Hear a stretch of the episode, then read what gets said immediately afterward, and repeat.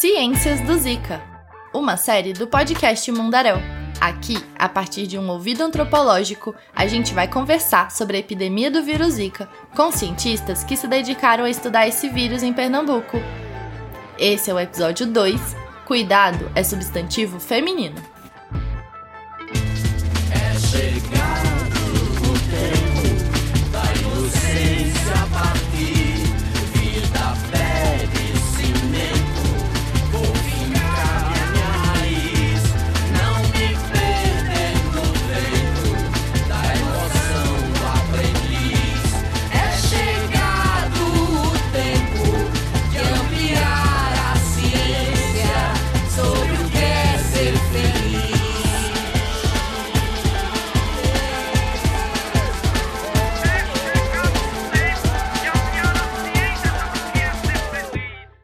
Eu sou a Irene do Planalto e nesse episódio vamos receber a Caroline Franklin. Ela é licenciada em Ciências Sociais e graduanda em Antropologia na Universidade de Brasília e também faz parte do grupo de pesquisa das Ciências do Zika. A Carol pesquisa sobre as múltiplas jornadas das mulheres em época de epidemia. Oi, Irene. Obrigada por me receber. Para começar, eu quero que você escute uma história. Pode ser? E, inclusive, eu tava grávida na época da Zika.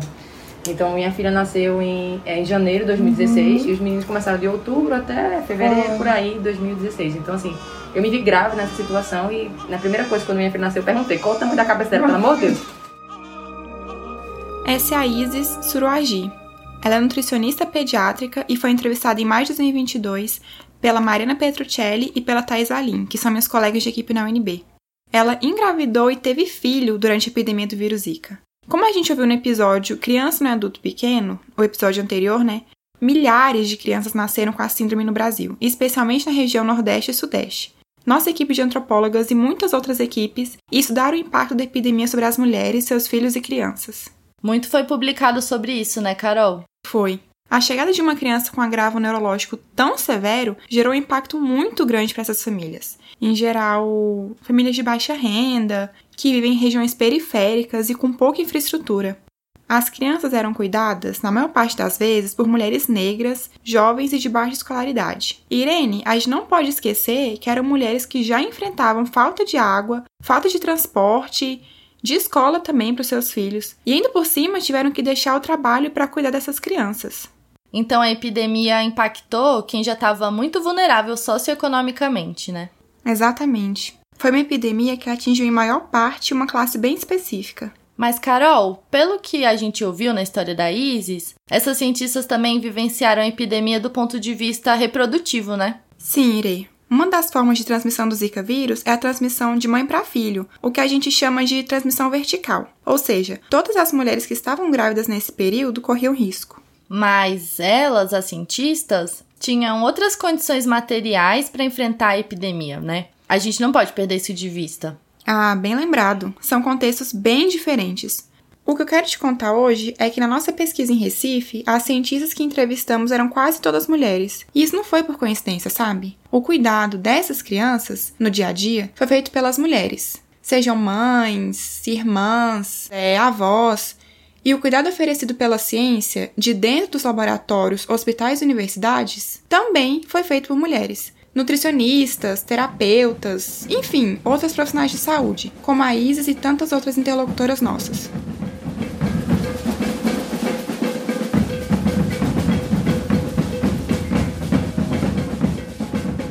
Então, vamos lá, Carol. Me conta, que diferença faz uma epidemia ser cuidada e ser estudada por mulheres? Ah, faz toda a diferença, Irene. Eu, eu quero chamar a atenção para o fato de que a ciência, muitas vezes, é vivida na pele também, vivida bem de perto. Algumas das nossas entrevistadas, que eram pediatras, enfermeiras, fisioterapeutas, começaram a atender essas crianças. E elas foram pesquisando para entender o que estava afetando essas crianças. Então, a inspiração científica veio dos pacientes, dos consultórios. Já outras entrevistadas, como a Isis, estavam grávidas ou então seus estudantes, filhas, parentas e vizinhas engravidaram. Elas viram a gestação acontecendo nesse momento epidêmico. E ainda, Irene, algumas tinham acabado de parir e ainda com seus bebês de colo voltavam para a bancada, para a sala de aula, até para os congressos acadêmicos para apresentar resultados. a ciência foi feita no decorrer da epidemia. Eu acho que a gente vai ouvir bastante isso ao longo de toda essa série.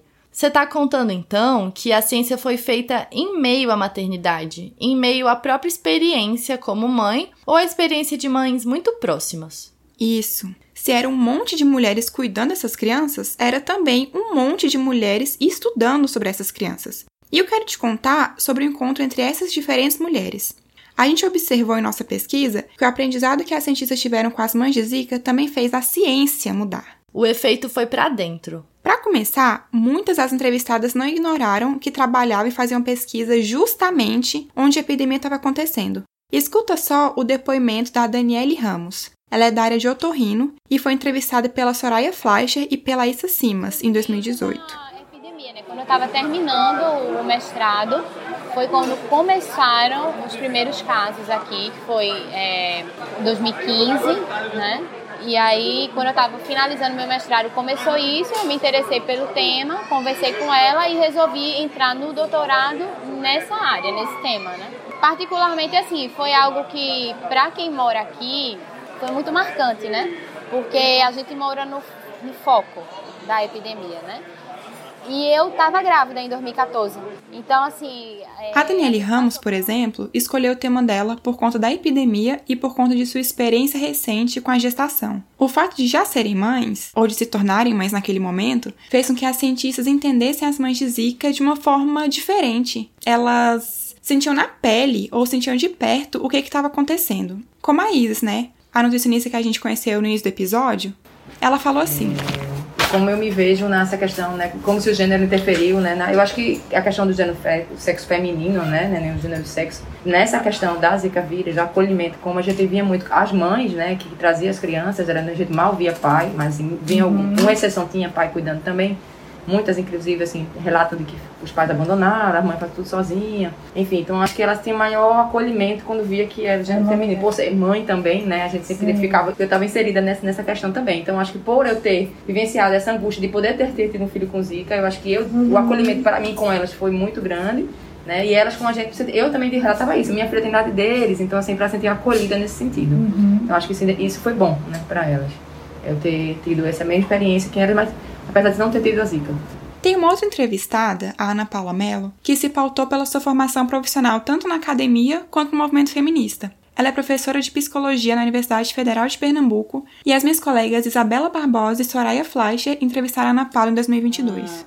Como eu te disse, desde o começo a minha preocupação eram as mulheres. O meu mestrado é na saúde pública, mas dentro da área de ciências sociais e humanas, né, na, na saúde pública. Só que eu entro num estudo epidemiológico para identificar possíveis relações de, de causa, de risco, né? Ah, que, era, que era uma terminologia conhecida para mim, porque eu também sou da saúde pública, né? Eu tinha feito já especialização, porque a pesquisa era muito estruturada num estudo caso-controle, né? Que é todo né, baseado em princípios epidemiológicos mesmo. de- Ou seja, ela tinha uma formação qualitativa, por já ter uma bagagem das ciências humanas, e uma formação quantitativa, porque ela também navegava bem pelos estudos estatísticos da epidemiologia. Mas ela queria mais quali, mais o foco qualitativo mesmo. Ela queria incluir história das mulheres e suas famílias nos estudos quanti. Só que é, dali abriu caminhos para vários outros estudos. E aí, quando é, o pessoal foi submeter um projeto para um outro edital, lá daqueles, eu acho que era do Zicaplan, eu acho, né? Tem esses grandes consórcios de, de financiamento das pesquisas de Zika. E aí, quando foi construir, a Itália disse: a gente quer um objetivo nesse projeto.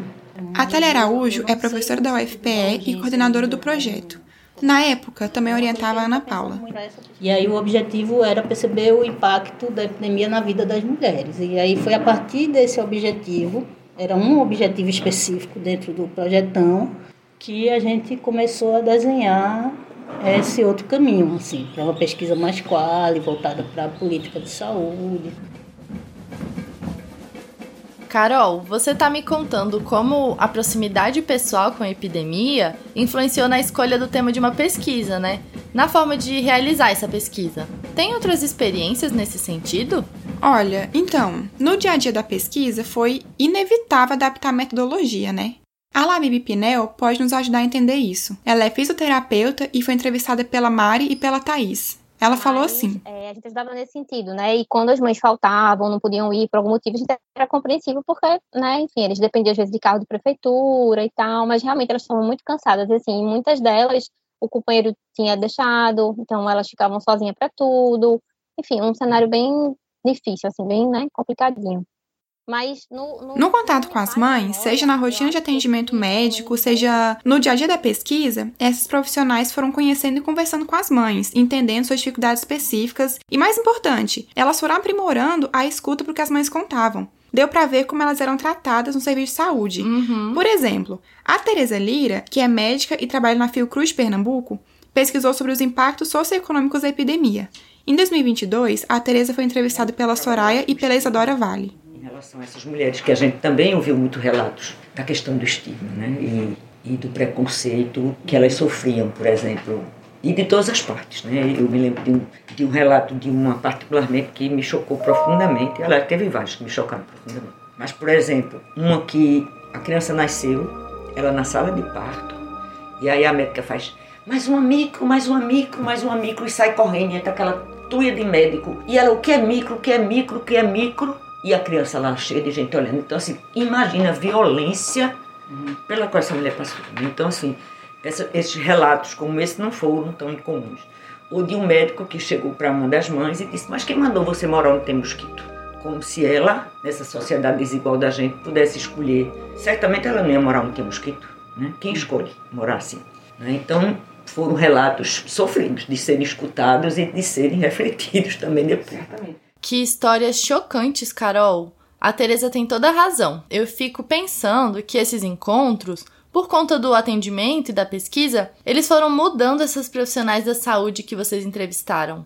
Com certeza, Irene. E na minha opinião, esse é um dos resultados mais bonitos da nossa pesquisa. Mas eu vou te contar isso no próximo bloco. Vem comigo.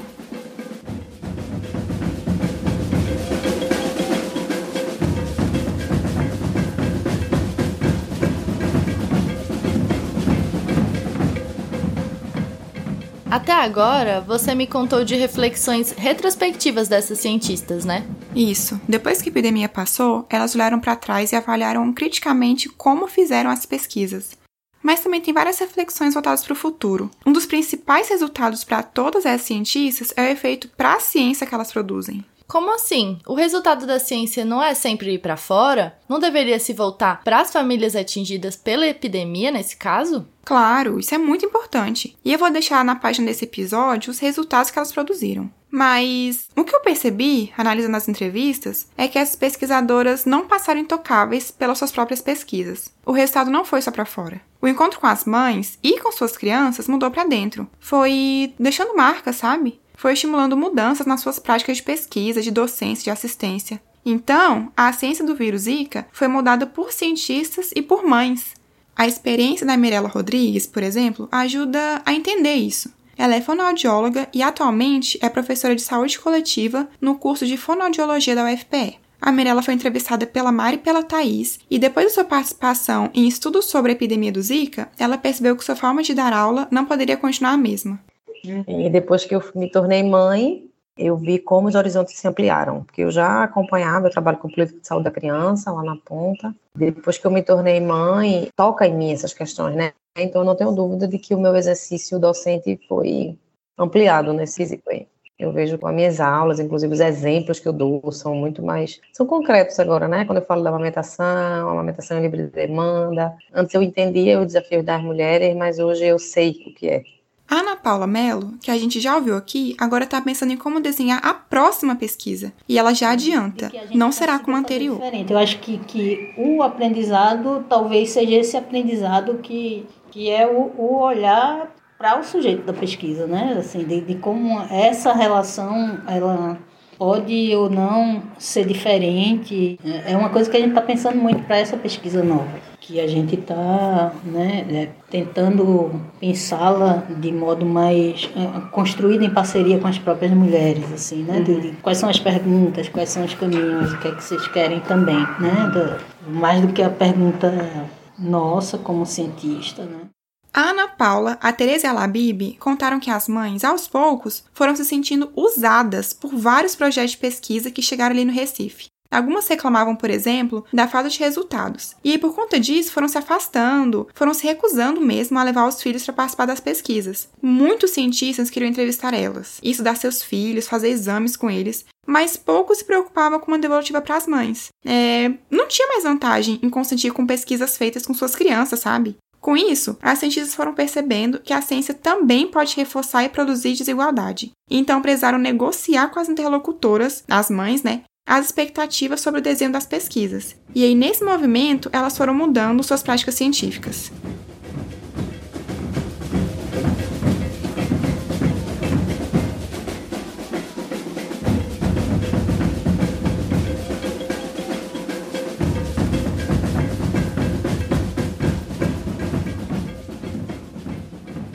A minha sugestão, Irene, é exatamente nessa linha. É pensar sobre uma outra forma de fazer ciência. Uma ciência de inspiração feminista, em que mulheres e suas famílias estejam no centro e não apenas no final.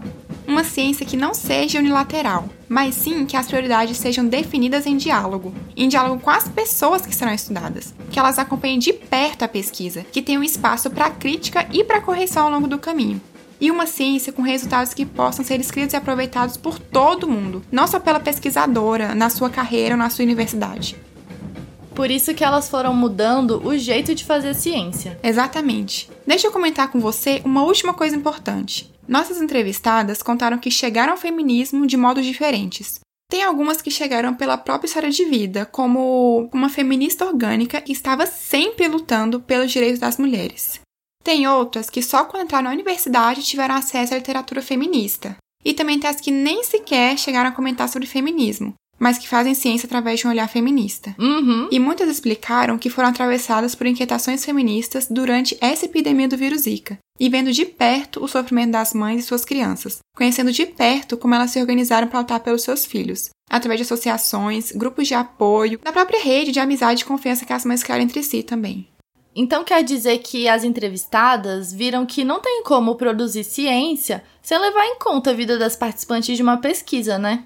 Sem levar em conta também a pessoa que produz a pesquisa, seu posicionamento político, suas vivências e o corpo dessa cientista. Tipo assim, se ela tá grávida, se tá amamentando, vivendo puerpério, por exemplo. Uma ciência encarnada, feita de gente, de história. Não tem como se pensar do lado de fora, lá de longe sem envolvimento. Uma ciência feita por todas essas mulheres. Uma ciência feminista mesmo. Então a gente começa a pensar que a ciência pode também ser uma forma de oferecer cuidado. Mas não é qualquer ciência feita de qualquer jeito. Tem muitos detalhes que precisam ser levados em consideração. Tem muitos atores que precisam ser incluídos na conversa científica. Uma ciência mais igualitária, democrática, respeitosa. E que não seja uma ciência apenas para produzir resultados teóricos no mundo acadêmico, mas também que gere mudanças práticas na realidade de todos que contribuem para que a pesquisa seja feita. E mais importante, uma ciência que sai transformada e revigorada depois desses encontros.